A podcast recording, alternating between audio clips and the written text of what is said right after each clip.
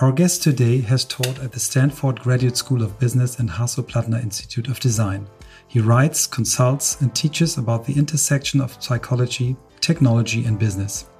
He's the best selling author of one of my favorite books called Hooked How to Build Habit Forming Products, and another very important book called Indistractable How to Control Your Attention and Choose Your Life.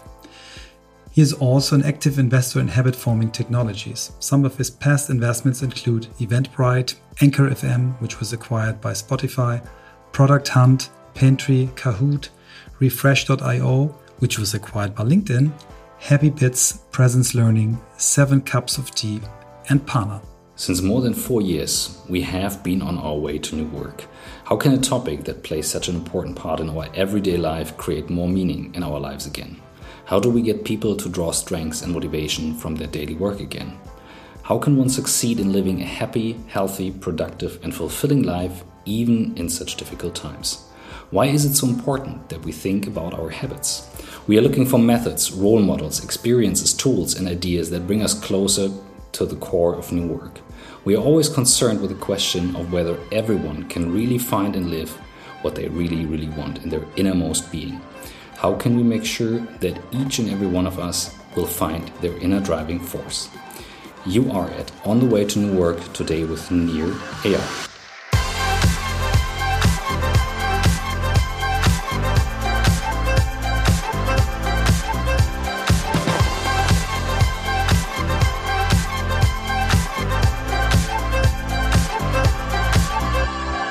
Hello, how Hello. are you? I'm doing great. Thank you so much for having me. We're, we're so happy and so proud having you on this podcast. And I'm not quite sure who the guy was. It was one of our listeners who, who made the contact. And uh, um, we're yeah very proud that you that you gave us the credits to to join us here. And um, we will start the podcast with the question we're asking, uh, asking every our guest, and it's the question of all questions: How did you become the person you are today? uh, where should we start with with my inception, or I don't know. So, I guess the best way to introduce what I do and uh, how I got here is that I'm a behavioral designer. So I help companies build the kind of products and services that improve people's lives by building healthy habits. So, uh, my first book, Hooked How to Build Habit Forming Products, came out of a class that I taught at Stanford at the Hasso-Plattner Institute of Design, as well as the Graduate School of Business. And that book and that research was really about how can companies use consumer psychology to build habits. You know, consumer psychology has been around for a very long time, uh, but there's been these these this gap between the study of consumer psychology by professors and academics and the application. So my background was that I have a little bit of both. that I started two tech companies uh, before I became an author, and the reason I, I, got into writing about this topic wasn't really by design. I I, um, I wanted to start another company, and I could see that this was back in 2012. So the App Store, the Apple App Store, was about four years old, and I could tell the future was that uh, that that that as screens shrank, so as we went from desktops to laptops to mobile devices to now wearable devices and now most recently with these auditory devices like amazon alexa that you know and google home that we just talked to as the interface shrank habits would become more important and I could very quickly see, even back in 2012, that uh, if you don't form a habit with your product, you're going to be in a world of trouble. That uh, there just isn't the room, there isn't the real estate to send people we call external triggers, the the notifications, the the the the, the visual reminders to do something. Right? It used to be you could have banner ads and you could have you know all kinds of uh, you know your newspaper had big page advertisements that made sure you got that they got your attention well, as the digital interface shrank, there was just less room for that kind of stuff. So, uh, you know, what I quickly discovered is as the as the phone dominated our digital lives, if you don't, if you can't build a habit on one's phone, then what's the point? You're you're not going to be used. And so I was looking for a book to teach me how do I build a habit forming product? What is it that the game designers and the social media companies knew that kept people coming back? And what if I thought you could use those tactics for good. So why is it just Facebook and Instagram and WhatsApp that we're hooked to? What if you could get hooked to all sorts of things? and so that's how i led to this line of work and this line of research was that i didn't find a book to teach me how to build habit forming products so i decided to write one uh, and um, since then i've my, my work has been used in you know in all kinds of industries. I i tend to work and invest. I've since become an angel investor in companies that utilize my work. So i back companies that are typically in, in health tech helping people uh, adhere to medication or using a device that uh, for some reason they're having trouble using right? We all have that one family relative who forgets to take their medication or forgets to use a, a device to help them feel better uh, and and that's a that's a big problem in the healthcare industry. So I work with companies to help people get hooked onto taking uh, their the you know using products and services that improve their lives from their health perspective. Uh, ed tech is a big category for me. I've invested in several uh, educational companies to get kids hooked onto uh, education. Uh, health, uh, in terms of, of health and wellness, I also work with a lot of companies in the fitness space. So, uh, Fitbod is a company that I profile in the book that uses the hook model to get people hooked to exercise. Uh, and then finally, fintech. I work a lot uh, with uh, financial services products. where again, it's all about habits. How do you mm-hmm. change mm-hmm. people's long-term behavior? So that was my first book, which was all you know, catered to people who are in business, who are building habit-forming products, good habits with their users. And then uh, my second book, more recently, was this the other side. If hooked is about how do you get people hooked to good habits, indistractable is how do we break bad habits? Of course, not the same products, right? We want to get hooked to the fitness app. Mm-hmm. We want to break the bad habits for you know mindlessly Netflix. watching television or scrolling Reddit or Facebook or too many podcasts, whatever the case might be. Uh, so it's both sides of the of the coin. Yeah, it's very interesting. Maybe we, we start with with habits. Um, so I, I just finished a a tiny um, habit coaching uh, uh, um, education program. Uh, you probably know BJ BJ Fogg because he he's a Stanford lecturer as well, and I'm really fascinated about the the, the main thing that it is so hard for us to start with good habits because in the beginning good habits uh, are stressful so if you, i want to run every morning i have to wake up earlier it's pretty, pretty cold outside, whatever. So it's tough in the beginning and the results are coming later.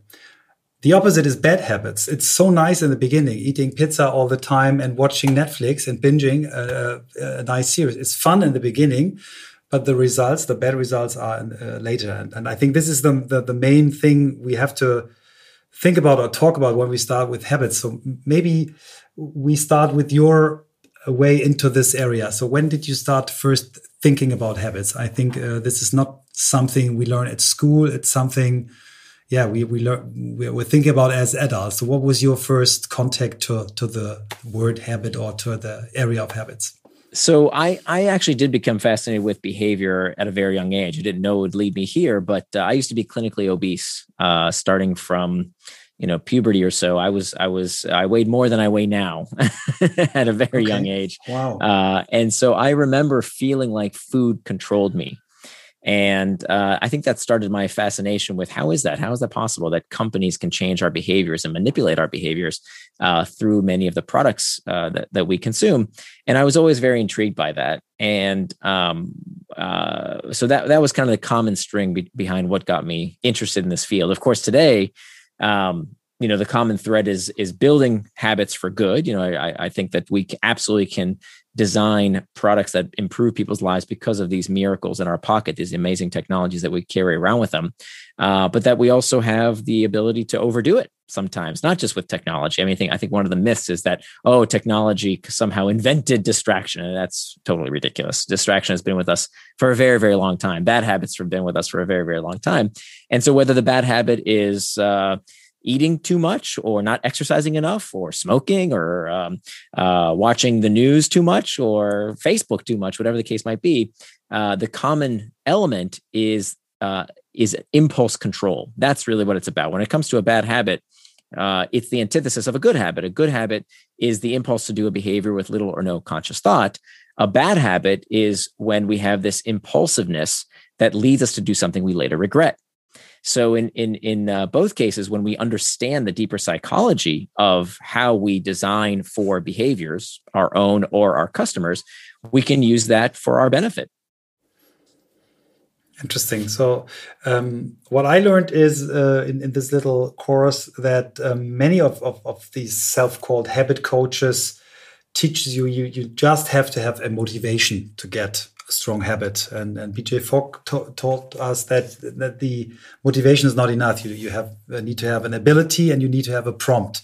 And even just if this is in, in a in a good relationship, there is a chance to uh, to come to a good habit. What what is your theory behind habit? When do we get I uh, my uh, BJ Fogg fe- uh, features prominently in uh, my first book, Hooked. Know, yeah. Uh, uh, that's that's a great formula for prompting individual behaviors. Mm-hmm. what I really focused on was was habits, right? Mm-hmm. Repeat behaviors, not just one time, mm-hmm. but how do we specifically design repeat behaviors in the context of a product?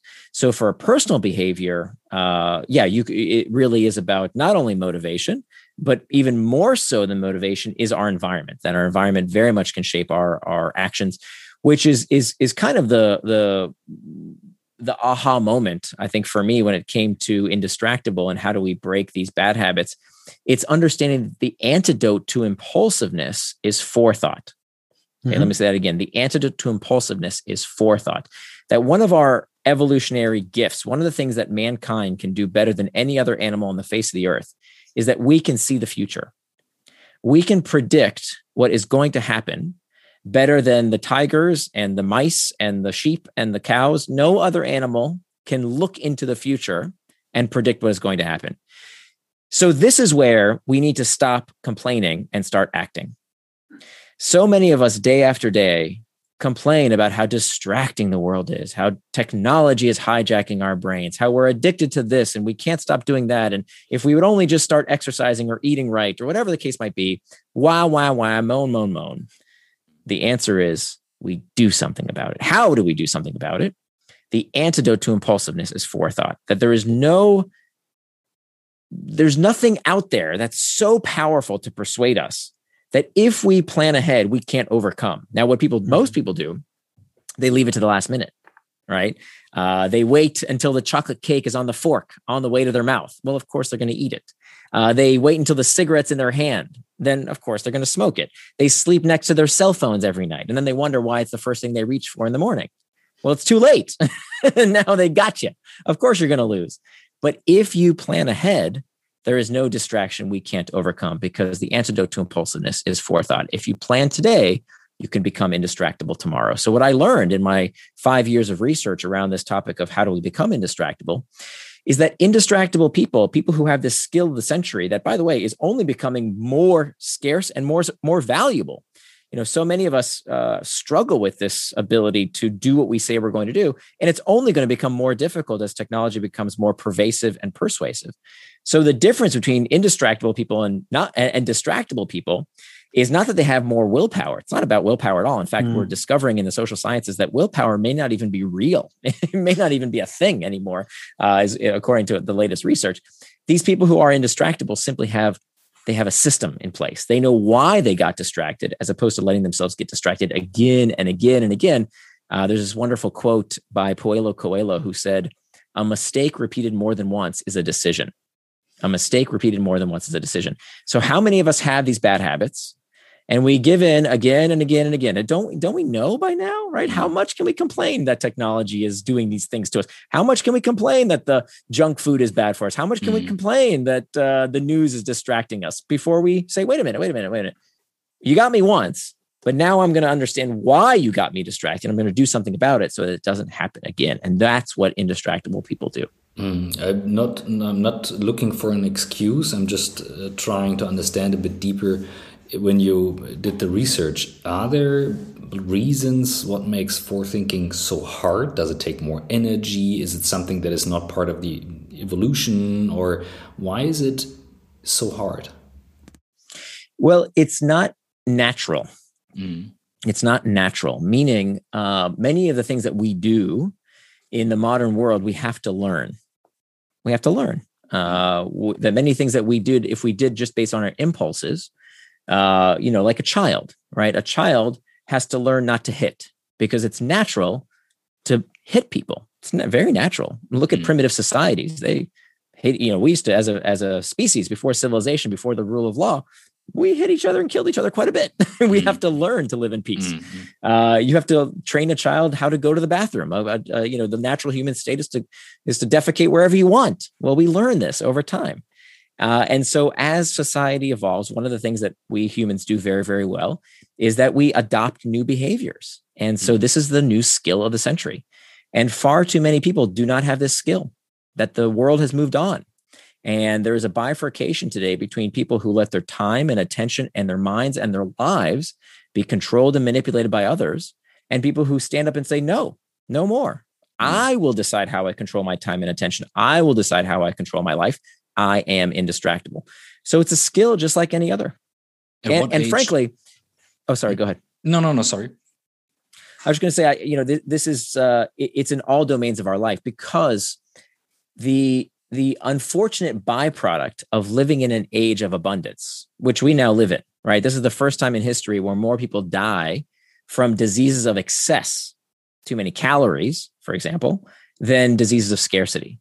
This is the first time in human history, 200,000 years of our existence, the first time that more people die from diseases of excess versus diseases of scarcity, like starvation, right? Like when, even when I was growing up, there were famines. Like we, we grew up knowing there's a famine in Ethiopia, there's a famine in China. You don't hear about that anymore. It doesn't really happen anymore because technology and good government governance has largely eradicated these problems that plagued our species for 200 years or 200,000 years. Well, now we have the reverse problem, too much, right? So I don't want to go back to that old reality of starvation it's it's a blessing today that technology mm. has given us this gift of abundance but that means that there's we live in a world of a lot of too many things right too much information too much entertainment uh, and so the price of progress the price of living in this world that's better than it's ever been in the history of mankind. I know most people don't know that, but of course, if you look at historically, there's never been a better time to be alive from a health perspective, democracy perspective, equality perspective. Just name it. Things are better than ever. If you don't believe me, read uh, Hans Rosling's uh, Factfulness. Wonderful. Yeah, Factfulness is perfect. Yeah, it's a, a, fantastic book, and most people fail his test in terms of how great yeah. the world is. Even professors don't understand how great the world is. The the price of living in that world, the tax is guess what? We have Choice. to learn how to live in this world. Mm-hmm. Exactly. Yeah. It's like Kierkegaard said, anxiety is the dizziness of freedom. You know, we wonder why do we have an epidemic in, of anxiety these days? It's because we have so much choice. Mm. We have so mm. much freedom. We don't know what to do with it. We're dizzy with freedom. So, um, if we we say uh, I'm a 70 year old guy, 17, uh, I am I'm addicted to to gaming on my computer. I'm addicted to to watching too much television. I eat too much. Uh, my parents they they are frustrated. They they don't know how to treat me.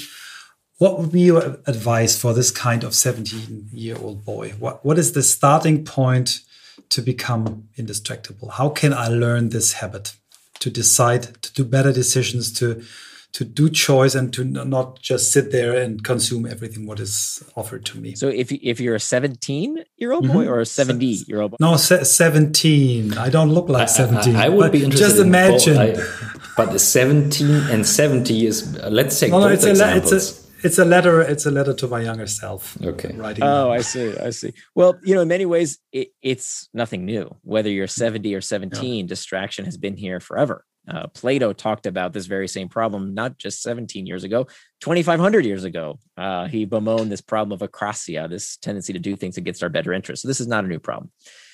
So we have to understand what is distraction. Okay, no matter what age you are, who you are, what your experience is, we have to start with this term. What is distraction?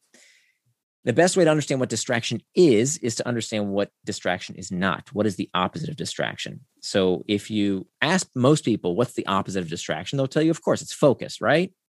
Not exactly. The opposite of distraction, if you look at the origin of the word, is not focus. The opposite of distraction is traction. Both words come from the same Latin root, trahere, which means to pull. And you'll notice that both words end in the same six letters, A C T I O N. That spells action, reminding us that distraction is not something that happens to us, it is an action we ourselves take. Mm-hmm. So, traction, by definition, is any action that pulls you towards what you said you would do, things you do with intent, things that move you closer to your values and help you become the kind of person you want to become. The opposite of traction is, of course, distraction. Distraction is any action that pulls you away from what you plan to do, further away from your goals, further away from living out your values and becoming the kind of person you want to become. So, this is super important. Okay. This isn't just semantics because any action can be traction or distraction based on one word. And that one word is intent. So, mm-hmm, mm-hmm. how many times, if you're anything like I was, would you sit down at your desk and say, ah, okay, now I'm going to get started on my day. I've got that really important thing at the top of my to do list. I have to do it today. I'm not going to procrastinate. I'm going to get started. Nothing's going to get in my way. I'm going to get to work right now on that big important project I have to do right now. Nothing's going to distract me. But first, let me check some email, right? Let me just do those easy things on my to-do list just to get some momentum because I got to do that stuff anyway, right? That's that's work-related things, uh, uh tasks I got to do at some point, right? And what people don't realize is that that is the most dangerous form of distraction. The distraction that we rationalize and think that's what we should be doing because it's a work task, mm. right? So I got to do it at some point, right? But anything that you didn't plan to do with your time, anything that you are not doing with intent, with forethought, by definition is a distraction. So what we end up doing, we check off the easy tasks. We can talk later about why to-do lists are the worst thing you can do for your productivity. The worst thing. So people do the easy stuff first, right? They do the urgent stuff, not the important and hard work they have to do to move their lives and careers forward. So anything that is not what you plan to do is distraction. The opposite is traction. And so many times today you hear, "Oh, I'm addicted to video games," like you said. I'm addicted to this. I'm addicted to that. silly, rubbish. Almost nobody is actually addicted. It's a BS excuse that people again are making up to try and medicalize normal behavior. Anything you want to do with your time, you want to play video games, do it. You want to watch YouTube videos, great. You want to see something on Netflix, you want whatever you want to do. You want to stare at the ceiling, do it. But do it on your schedule and according to your values, not someone else's.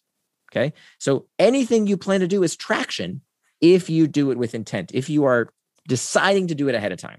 So now we have traction and we have distraction. Okay. Now, what prompts us to take these actions? Here we have our triggers. We have external triggers and we have internal triggers.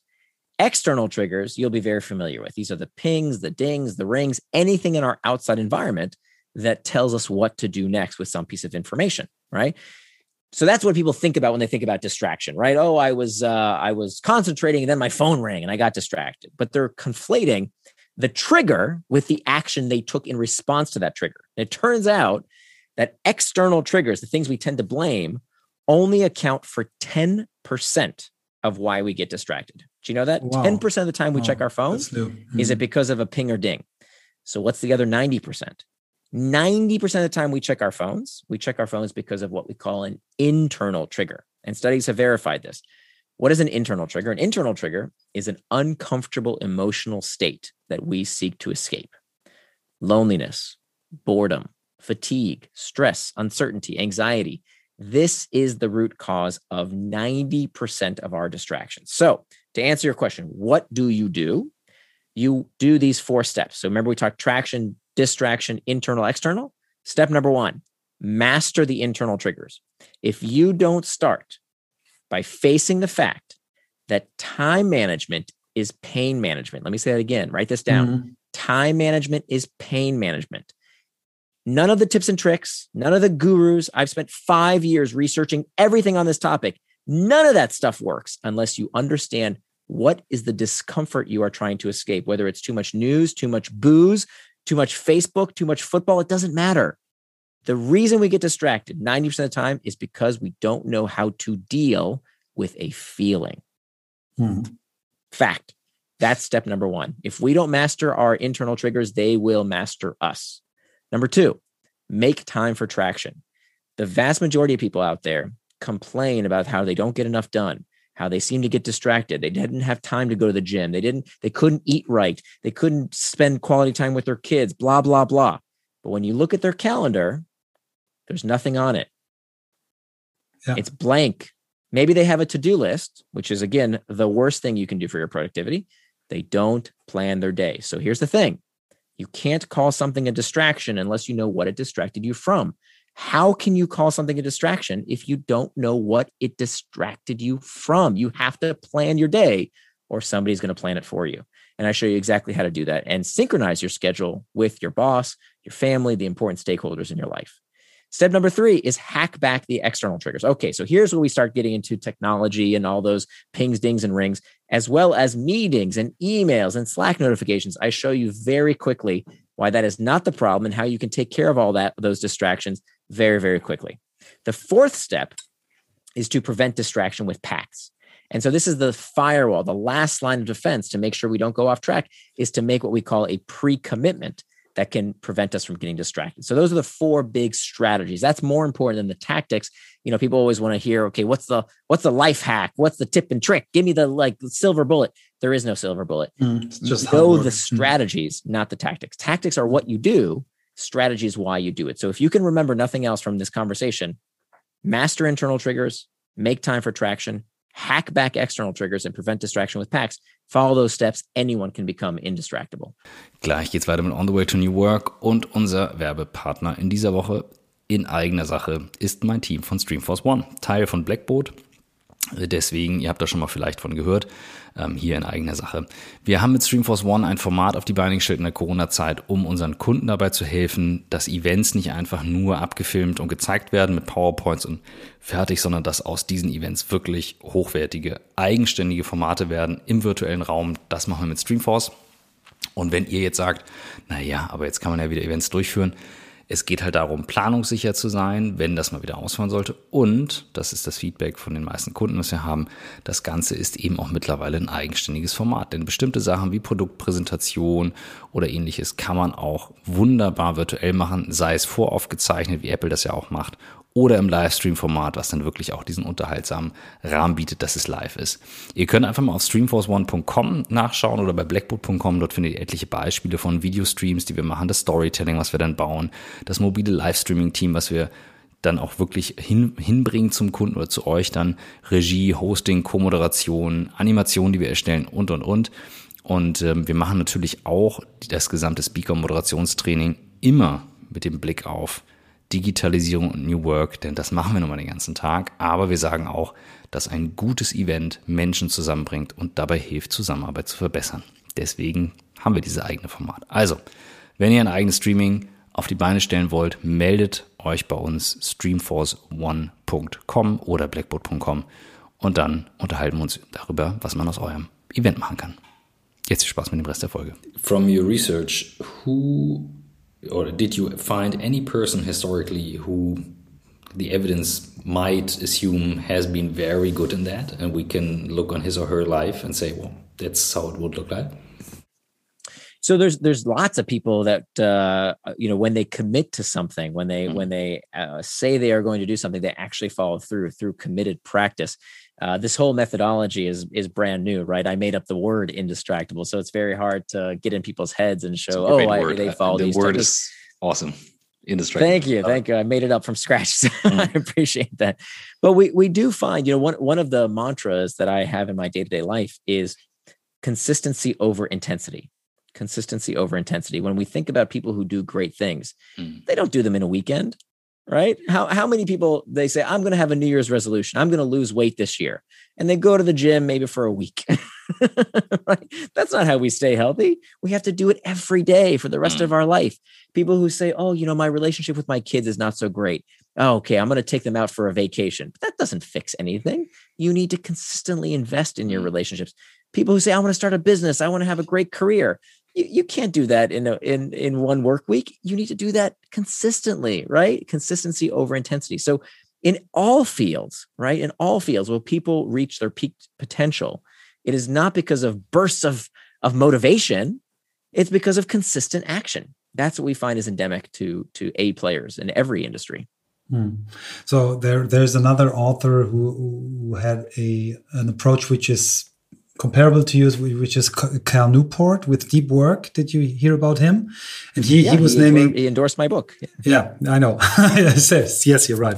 I've read this on your on the book. But uh, he he had one example, which was uh, uh, Bill Gates when he was uh, developing his first product. He was really constantly working on this thing, and and was not distracted by anything else because he had the feeling if I do this right, uh, it could be the start of something bigger. And I think uh, it's very often when people create things, create new things, new products, new companies, they, they have this. You don't have to tell them because they, they feel it inside. I have a clear vision. I want to do this and this and that. And then, then it's easy. I think it's much, much tougher for people when they have a job and they have a responsibility, but it's like flying a plane uh, on, on, on the same level it's it's not developing something very new where you're excited and where you know well i have to push myself uh, every day because otherwise i don't reach the goal yeah well it's it's the the hard work that where this is needed right so there's this concept that everybody's heard of called flow uh, mm. Mihaly Csikszentmihalyi wrote about this stuff, and it kind of blows people mind about, oh wow, isn't flow great? And it is great,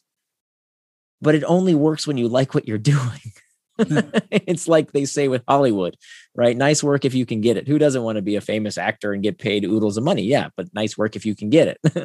uh, and so flow is the same way. When you read flow, Csikszentmihalyi, you know, it's he talks about surfers and basketball players and people who love the game are in the zone, which is great, which is wonderful. We should do that. But what if you hate it? What if you don't like it? Right? How much of our life do we have to be happy at all the time? This is prob- prob- part of the problem with the self help industry. We're constantly told this BS that we have to be happy all the time. What kind of stupid advice is that? All right. Like, we're supposed to be happy all the time? Really? How many books tell us that happiness is the goal? It's not the goal. In fact, evolutionarily, think about it. If there was ever a group of Homo sapiens who were happy all the time, who were contented, nirvana, everything was awesome all the time, our relatives, our ancestors would have come along, met this tribe, killed them, and eaten them. because contentment is not evolutionarily beneficial. Our species has evolved to be perpetually perturbed. We want more, we crave, we desire. And this perpetual desiring and craving, this disquietude, is what moves us forward. The question is, what do we do with it? What most people do when they feel that discomfort is escape. They drink, they scroll, they click to get out of that feeling. What A players do, what people who learn how to harness that that that discomfort is that they utilize it. They use it like rocket fuel to move them towards traction rather than distraction. Would you go with the term in, in, in new work in one of the definitions uh, when when um, the inventor of the term said like how does it feel? Or what is it? He says new work is a work that you really really want to do. And he said uh, when we interviewed him uh, a couple of years ago that doesn't mean that it's pleasure all the time. Uh, not necessarily. And do you see a relation here from the the person that you're describing? I would love to print it on a t-shirt actually. Um, but I, I, guess you have to deserve it. Um, but would do you see a really... It's funny you should say. That. I actually do have indistractable T-shirts. Yeah, that's cool. But, I, but, I, but I, guess, but I guess, like uh, uh, you cannot buy them, but you you have to get them. You own them from you, I guess. Mm -hmm. But um, my my question is, do you see a relation here to the core of the idea of new work? Um, because he's really challenging, or he was really challenging people saying like, what do you really, really want? Make the decision, like really, really want making this decision, and that's a tough decision especially according to what you were saying. Do you see a relation here? Well, it, it is a tough decision, and again, it get back it gets back to Kierkegaard, right? That mm. uh, anxiety is the dizziness of freedom. That for the vast majority of human history, you, you, you didn't have this question, right? I remember, uh, so my, my wife and I have been married for 20 years. And I remember one time we had a good conversation with uh, with her father. Uh, who, her father grew up in in communist China, uh, uh, during the Cultural Revolution. You know, the famine of 60 million people died during this very difficult time. And and one time we asked him, um, "What did you want to be when you grew up? Like as a kid, what did you want to be?" And of course, all of us had dreams. Oh, I want to be a pilot. I want to be a, a scientist. I want to be an astronaut. He looked at us funny and he said, I just wanted a job. Like I wanted not to starve. Like that would have been great. like talk about choice it's a luxury that we live in this time and age where we even have this choice. But for some people, it is dizzying, right? It causes a lot of anxiety because we have too much choice. We don't know what to do. And so, my advice is to start with our values. What are values? Uh, another one of these words everybody thinks they understand what the meaning of, but you, nobody has a great definition. My definition of values are attributes of the person you want to become. Attributes of the person you want to become. So instead of a five year plan, instead of a vision board, instead of all that stuff, let's just start with next week. Okay. Mm-hmm. Take a look at your calendar for next week. And I want you to ask yourself, how will the person you want to become spend their time? Okay. And then you have three life domains. The first domain is the you domain. If you can't take care of yourself, you can't take care of other people, you can't contribute to work. So the you domain. How would the person you want to become take care of themselves? So, for example, we've all heard t- to death about how important sleep is, right? Mm. Does anybody not know that sleep is a good idea? we know that. We tell our kids, oh, you have to have a bedtime. How many of us have a bedtime on our calendars? Almost nobody. It's critical. You can't get proper rest if you don't go to bed on time. Just Matthew Walker has it. the author of Why We Sleep. I said just Matthew Walker, the author of Why We Sleep. Yeah, he has it. Exactly. Smart guy. He knows. yeah, yeah, exactly. He knows how important this is. Mm. Put it on your calendar, which means not only a bedtime, but how much time does that mean you need for shower and for hygiene and all that stuff, right? And so we can start putting in all that time that we need for ourselves. Uh, if if meditation is important to you, or prayer, or reading, or um, video games, I don't care what it is. Put it in your schedule to take care of yourself. Then the next domain is your relationship domain. One of the reasons that we have a loneliness epidemic in the Western world these days is because as the world as the Western world became more secular, as people stopped going to church and religious services, these civic organizations declined, right? And so we don't have those times on our schedule, on our weekly calendar to get together with other people and that is a huge problem this is not something that uh, facebook uh, you know started. It's been happening since at least the 1990s we know uh, because robert putnam wrote a great book on it called bowling alone where he showed this precipitous decline in the amount of time people spend in regularly scheduled social events. It is killing us literally. People, psychologists tell us that loneliness is as harmful to our health as smoking and obesity. It's a big problem. So schedule that time for your most important relationships your friends certainly your family, your spouse, have that time set aside for them. Okay. Don't just give them the scraps of whatever's left over. Then finally, your work. So then I want you to put in time for your work. This is typically where people start. They start with the work and they work backwards. That's not the right way to do it. The last thing we do is we put time for work. And there are two kinds of work. We have what we call reactive work and reflective work. Reactive work is reacting to emails, reacting to notifications, reacting to meetings, reacting to phone calls, right? That's reactive work. And some time of your day, of course, has to be spent available doing reactive work. Got it. The problem is that because, remember, anxiety is the dizziness of freedom, people don't want the freedom. They don't want the freedom. So what do they do? They do whatever their email tells them. They do whatever the boss says in terms of you have to be at this meeting and that meeting and that meeting without thinking for a meeting. Wait, wait, wait a minute. Do I have to be at that meeting? they just mm-hmm. love being told what to do because then they don't have to be anxious about deciding how they want to spend their own time and their life. So, what I want you to do is to put at least some time in your day for reflective work. Mm-hmm. Give me 30 minutes, 45 minutes, an hour to think. Almost nobody does this. I bet you less than 1% of the population, when they're working, makes time in their day protected to think. And if you do this, you will have a huge competitive advantage over everyone else in your in- industry. We're constantly looking for a guru to tell us what to do, our leaders to mm. tell us what to do, the television to tell us what to do, the news to tell us what to do. You know what to do. You have these values inside of you to tell you what to do with your time in your life if you give it the proper attention. So, having some time in your day for reflective work is absolutely critical. Creative work, uh, planning, strategizing can only be done without distraction. So that's how we become indistractable. That's how we turn our values into time. We make time for these values with these three life domains inside our calendars. Mm. Can you share we, a little?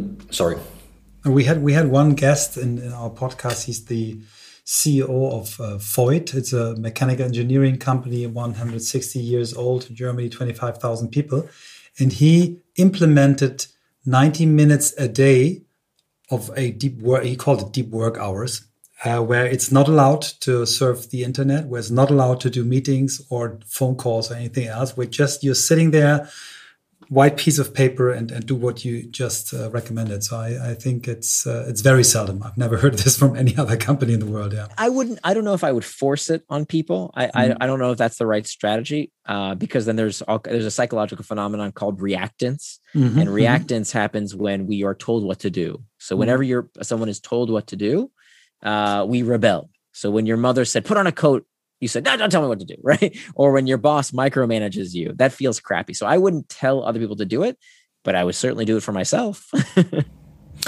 I was intending in a similar direction as Michael um, for the question because um, the Voith example um, we we um, heard about that and I also thought about it. I liked it a lot, um, but at the same time you mentioned this this um, thing synchronizing. So what would you then recommend in doing this synchronization? Let's say it's not a company, but let's say it's a team or a family, maybe even. Sure, sure. Yeah. Okay. So schedule syncing. so time boxing has been around for a very long time. That's you know tried and true. It's way better than the to-do list method. To-do lists are terrible for many, many reasons. Uh, time boxing is a much better tactic. Uh, but uh, one of the, the the the things that I pushed forward in this book that I have a new methodology around is called schedule syncing. And the idea is very simple. The idea is once you have a time box calendar, you have a physical artifact. You can show somebody, hey, here's my schedule. Mm. Okay, let's get synchronized. So, how does this work? I do this at home, and you can do this with your boss as well. I want you to sit down for 15 minutes a week. It's all it takes. Monday morning, sit down with your boss and say, hey, look, boss, here's my schedule for the week. Okay. I've time boxed my schedule for working hours, right? When I'm working for you, here's what I plan to do. I'm going to spend this much time on email. I'm spending this much time on this project, that much time in this meeting. You can see my calendar for the entire five, you know, next five days of this week. Here's how I'm spending my time. Now, you see this other list here. I have this other piece of paper where I have all this other stuff. Here's all the things you asked me to do. Mm. I'm having trouble prioritizing. Can you tell me how to reprioritize? Look, management's only job, only job is one thing CEO on down, prioritize. That's their job. And mm. I'm telling you, your boss has no idea what you do all day mm. if you don't do this. I've, I've started three companies. Managers, if you ever hired people, you're constantly thinking, hey, how are you spending your time? But we don't want to ask you because we don't want you to think we're, we're micromanaging you, right? So do what's called manage up. Manage your manager by showing them here's how I'm spending my day. Here's the stuff you've asked me to do that I don't know how to prioritize. Help me swap things out. So in 15 minutes, what you will find when you share that calendar with your with your boss, they will say, "Oh, you know what? That meeting actually you don't need to go to that meeting. But that other project that's not on your calendar, can you swap that out? That's much more mm-hmm. important. Work on that instead. This will change your life. It's so mm-hmm. simple. Your boss will worship the ground you walk on. It's also an incredibly effective thing to do at home. So we know we're three guys here. And I hate to tell you this, guys, but the studies find that even today in 2021, with guys who are as progressive as we all are, men do not take on their fair share of household responsibilities. This is what surveys find. Maybe not you, but on average, I know every woman listening to me right now is nodding her head saying, Yep, I know we do not pull our fair share of household responsibilities. And so I used to, here's what I used to do. Uh, my, my wife and I would constantly get into fights about why I wasn't pulling my weight in the house. And I would say, honey, just, you know, tell me if I need to take out the trash, tell me if I need to do something, just say it. And what I didn't realize is that I was giving her yet another job. Now mm, she's the management. Mm. Exactly. and that's stressful. So this is gone. We don't have this problem anymore. We never get in these fights anymore. We've been married for almost 20 years, never have these fights. Why? Because every Sunday we sit down for 10, 15 minutes and we do a schedule sync. Okay, you need to take our daughter this day. I'm making dinner that day. You do the dishes then. I do this then. 15 minutes, we know exactly what's going to happen. And of course, we plan buffer for people say, well, what if my life is unpredictable? How do I know every little thing? What if I want to be spontaneous? No problem. That's what you put in buffer into your schedule for. But when you learn with a time box calendar, you uh, begin to uh, get better at planning your time. The, one of the biggest problem with to-do lists is that there's no feedback, right? This is what's called the planning fallacy that on average, a task takes three times longer than people predict. You know that people think a task takes a third as long as it usually does, which is why we, we, we never get enough done. because we don't are getting longer and longer. Long things take us. Exactly. Yeah. When you have a time box calendar, you learn. You have a feedback system that teaches you, okay, here's how long something takes. Here's how much, how much progress I'm making, and that can be a very, very powerful system. Yeah, I like I like the idea of up management that you say um, uh, if you go to your boss and tell him what you you plan for the week ahead, he will help you immediately. I think to to skip fifty percent of the meetings, and we all know that there is fifty percent uh, too much meetings in the air. And uh, I always ask myself how to avoid this, but uh, this could be the system. Yeah, it's cool. Sorry, yeah, this is the tip of the iceberg. There's, there's yeah. a lot more you can do. There's actually a whole chapter on how to get rid of uh, distracting meetings. You know, we we tend to blame the technology for our distractions, but what we find in surveys the number one source of distraction before Corona, the number one source of distraction in the workplace was not computers, not cell phones, not Slack, not email, other people. Mm. other people were the number one source of distraction. So, stupid meetings, people coming by your desk when you need to focus. So, there's all kinds of te- techniques in the book. One of the things, every copy of the book has a screen sign. By the way, there's a German edition as well uh, in Deutsch, but uh, you can pull out a screen sign, this piece of cardstock, and put it on your computer monitor. I know many of us are working from home, but when you go back to work in, in mm-hmm. the office, it's it's a simple, simple technique that can finally give you that time to work without distraction. Yeah. It's cool. Uh, I'm, I'm really curious about a thing. I would do a little experiment, um, if that's okay. Imagine you sit on a desk in a like you have suit because this is what you wear at the certain place where you work. I'm not telling you yet where you work. Just imagine you sit there at the desk and older guy comes in, very powerful guy, manages huge a huge army, a whole country and all that stuff. And this guy comes in and you're sitting in the room and he walks up to your boss and says, Hey Mr. Vice President, be prepared to become president. And you are his secretary of the vice president. And now, from that second on, you are the secretary of the US president. And you are skipped into this chaos of request of mails coming in, stuff coming in, letters coming in, hundreds of things. What would you do the first day with your president? What would I do the first day with my president? Uh, so from a from, from I'm not talking about the policy issues, but from a system perspective, mm-hmm. Just I would system. set up a system to protect his time. I think that's the most important thing. I mean, I think it's it's a great example because you know that's got to be one of the hardest jobs in the world. But even the president of the United States has to have time to think. Mm-hmm. If the president of the United States doesn't think, he can't get things done because he's just reacting all day, right? If all he was doing was shaking hands and kissing babies and talking to foreign diplomats, nothing would actually get done. He has to spend time. And we see this, right? There's a reason for Camp David. There's a reason that presidents take retreats. There's a reason that people have levels between them and the rest of the world that wants demand that has demands on their time because they need time to actually make these decisions. We can't make good decisions uh, when we are constantly distracted. So you won you won the prize, uh, one hundred dollar, because uh, it's a true story. Uh, we had a guest. Uh, his name is uh, Warren Rustand, and he was the assistant um, when Gerald Ford took over from Nixon. He was the assistant to Ford, and that's what he did. he said he said to, to him. Um, the, the, the, years before, the president were just giving time to others. People were asking for time. He gave five minute, 10 minute, 15 minute slots. And he said, well, what should become your legacy? What, what will you be known for in 20, 30, 40 years? And then they took the legacy and then they said, well, how can we give time away to fulfill this legacy? And uh, I, I, love this example, Christoph. Uh, very, very well done.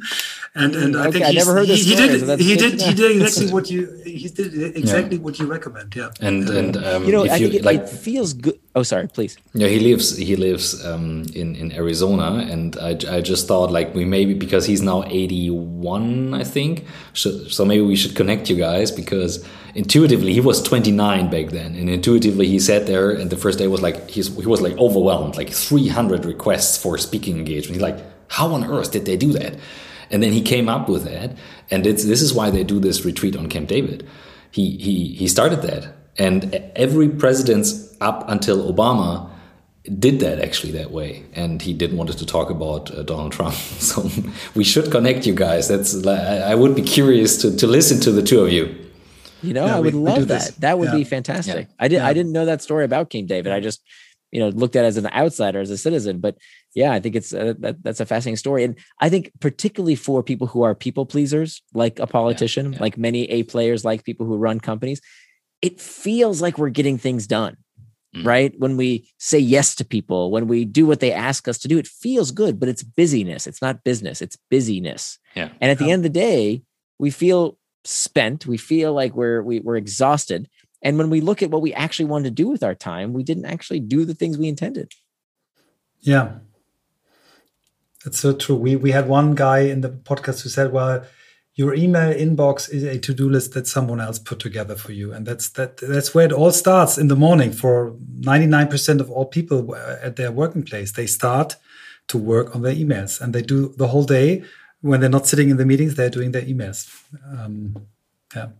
And on the weekend they do the concepts. Yeah. Yeah. lose their the, families. the funny thing is is that the sad part is that people don't realize. So there's a whole chapter in the book on how to uh, how to hack back email and email is is uh, historically one of the the most distracting technologies we use in surveys. People say it's you know right up there. It's number one most distracting technology. And um, you know part of the part of the, the the the irony with email is people don't understand that if you want to receive fewer emails you have to send fewer emails. And people get caught in this trap that i call email ping pong mm-hmm. right? They think, oh, it's other people asking me this, asking me this, asking me this. But in fact, it's because you keep replying. That's the problem. You're not judicious about how you reply. And so I teach people exactly how to reduce the time they spend on email by up to 90%, 90% mm. by being smarter about how they how and when they reply to email. But you absolutely can reduce the time you spend on email. And, and the right answer is to not constantly play this email ping pong game.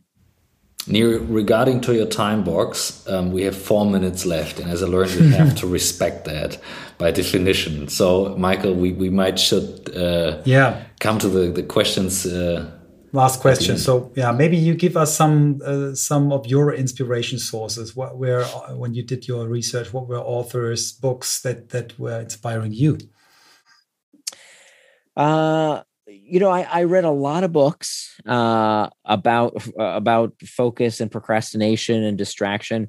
Most of them were very bad, and so mm-hmm. I give uh, my inspiration to those authors who did not help because I tried their answers. Okay, uh, and it was only and frankly, you know, look, I write books for problems that I have.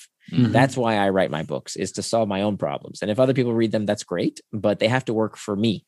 Mm-hmm. And my my, you know, I don't like these books that are too autobiographical. You see this a lot with a business leader or somebody who made a lot of money and they say, "Oh, here's what worked for me. Everybody should do it." Eh, that that's not very convincing. I want something that's backed by peer-reviewed studies. The other extremist is somebody, you know, a professor who's never worked a real job and uh, you know, never worked in industry and all he has is all he or she has is research without practical application. Well, that's not good either. So it's very, very important that in everything I do, not only is it backed by peer-reviewed studies, it has to have, you know, published in journals. Uh, and so there's 30 pages of citations to peer-reviewed studies in, in Indistractable, but it also has to be very practical. It also has to actually work in my own life. So everything's actually tried and t- t- tested, and I still use every day. so, good. so I guess that you know that would be the inspiration. Uh, perfect. Um, last question is: um, if you, if we would give you uh, a bucket list and you could decide one thing um, which should happen in your life or what you will do, one thing you will learn, and what one thing you could give back to society. What would be the three things? Sorry, say that again. So one one thing I could learn, one thing I could uh, do. So whatever you want to do, like a holiday, a special thing, and one thing you could give back to society. Hmm. Do learn and give back. Um, so I have a kind of a, a, a mission that, or I would say my purpose is to explain the world so it can be made better. I think that's kind of my my gift is to mm-hmm. uh, is to make things digestible. Like I, I I spend a lot of time reading peer reviewed studies, which are crazy boring, um, but I can distill it into something that you know a model, a picture, something mm-hmm. that can, mm-hmm. people can remember and, and utilize. So that's what that's what I would like to to to give back. Um, what I'd like to learn I'm constantly learning. I mean, I think that's that's what drives me to do what I do, and I why I love my job is that I I I get to do this for a living. I get to learn for a living. So there's there's no end uh, because frankly, I, I write for problems I have. I don't write books that I know the answer to. I write books that I am looking for the answer to, and hopefully I find the answer. Um, and so that's that's what I'm constantly learning. And do that's a good question. What's on my bucket list to do? Recording a video with Warren Rustand. What's that? Recording a video with Warren Rustand. That's the, the secretary, the the chief secretary. I'll maybe- definitely do that. I, I you know, it's uh, I've always wanted to ride a motorcycle. I've never done that. Oh, that's Uh, cool. That's a and, cool answer. You know, my dad always told me, you know, he never said don't do drugs. He said you can do drugs. He never said like don't don't you know like, he do whatever you want. Don't ride a motorcycle. It's the only thing he ever told me not to do. So that's the one thing I've always wanted to do that I've never done. Okay. Thank you so much. This was awesome. All right. Really. Yeah. My pleasure. Thank you guys. a very big surprise um, because I, um, I, I like heard of him when you mentioned his book, but um, I love the energy and the the approach he actually has, like making up his own word for the superpower, which um, I clearly understand as a superpower. But uh, I also learned a lot about what I need to change in terms of making my own choices again. So this is a very good connection to the podcast 22 um, not because of the story, but also like because of this topic of priorities. Yeah, and um, um, for me it was interesting because when when I had a view on his two books, so I read the first book, Hooked: uh, How to Build Habit Forming Products, and then I read that that his new book is How to Control Your Attention. I said, well, that's a very very good trick to first write. Uh, the book uh, how to build habit forming products and then to tell people how to uh, to to get rid of them but it's it is much more so in, in, in the first book he he he pointed out that he wants to help to get better products, huh? good behaviors, and, uh, and uh, if you see the examples of his companies he's invested in, uh, this whole makes sense. And uh, yeah, it's um, fascinating, and um, I'm, I'm I'm very proud and happy that we had him on the podcast. Yeah. Definitely.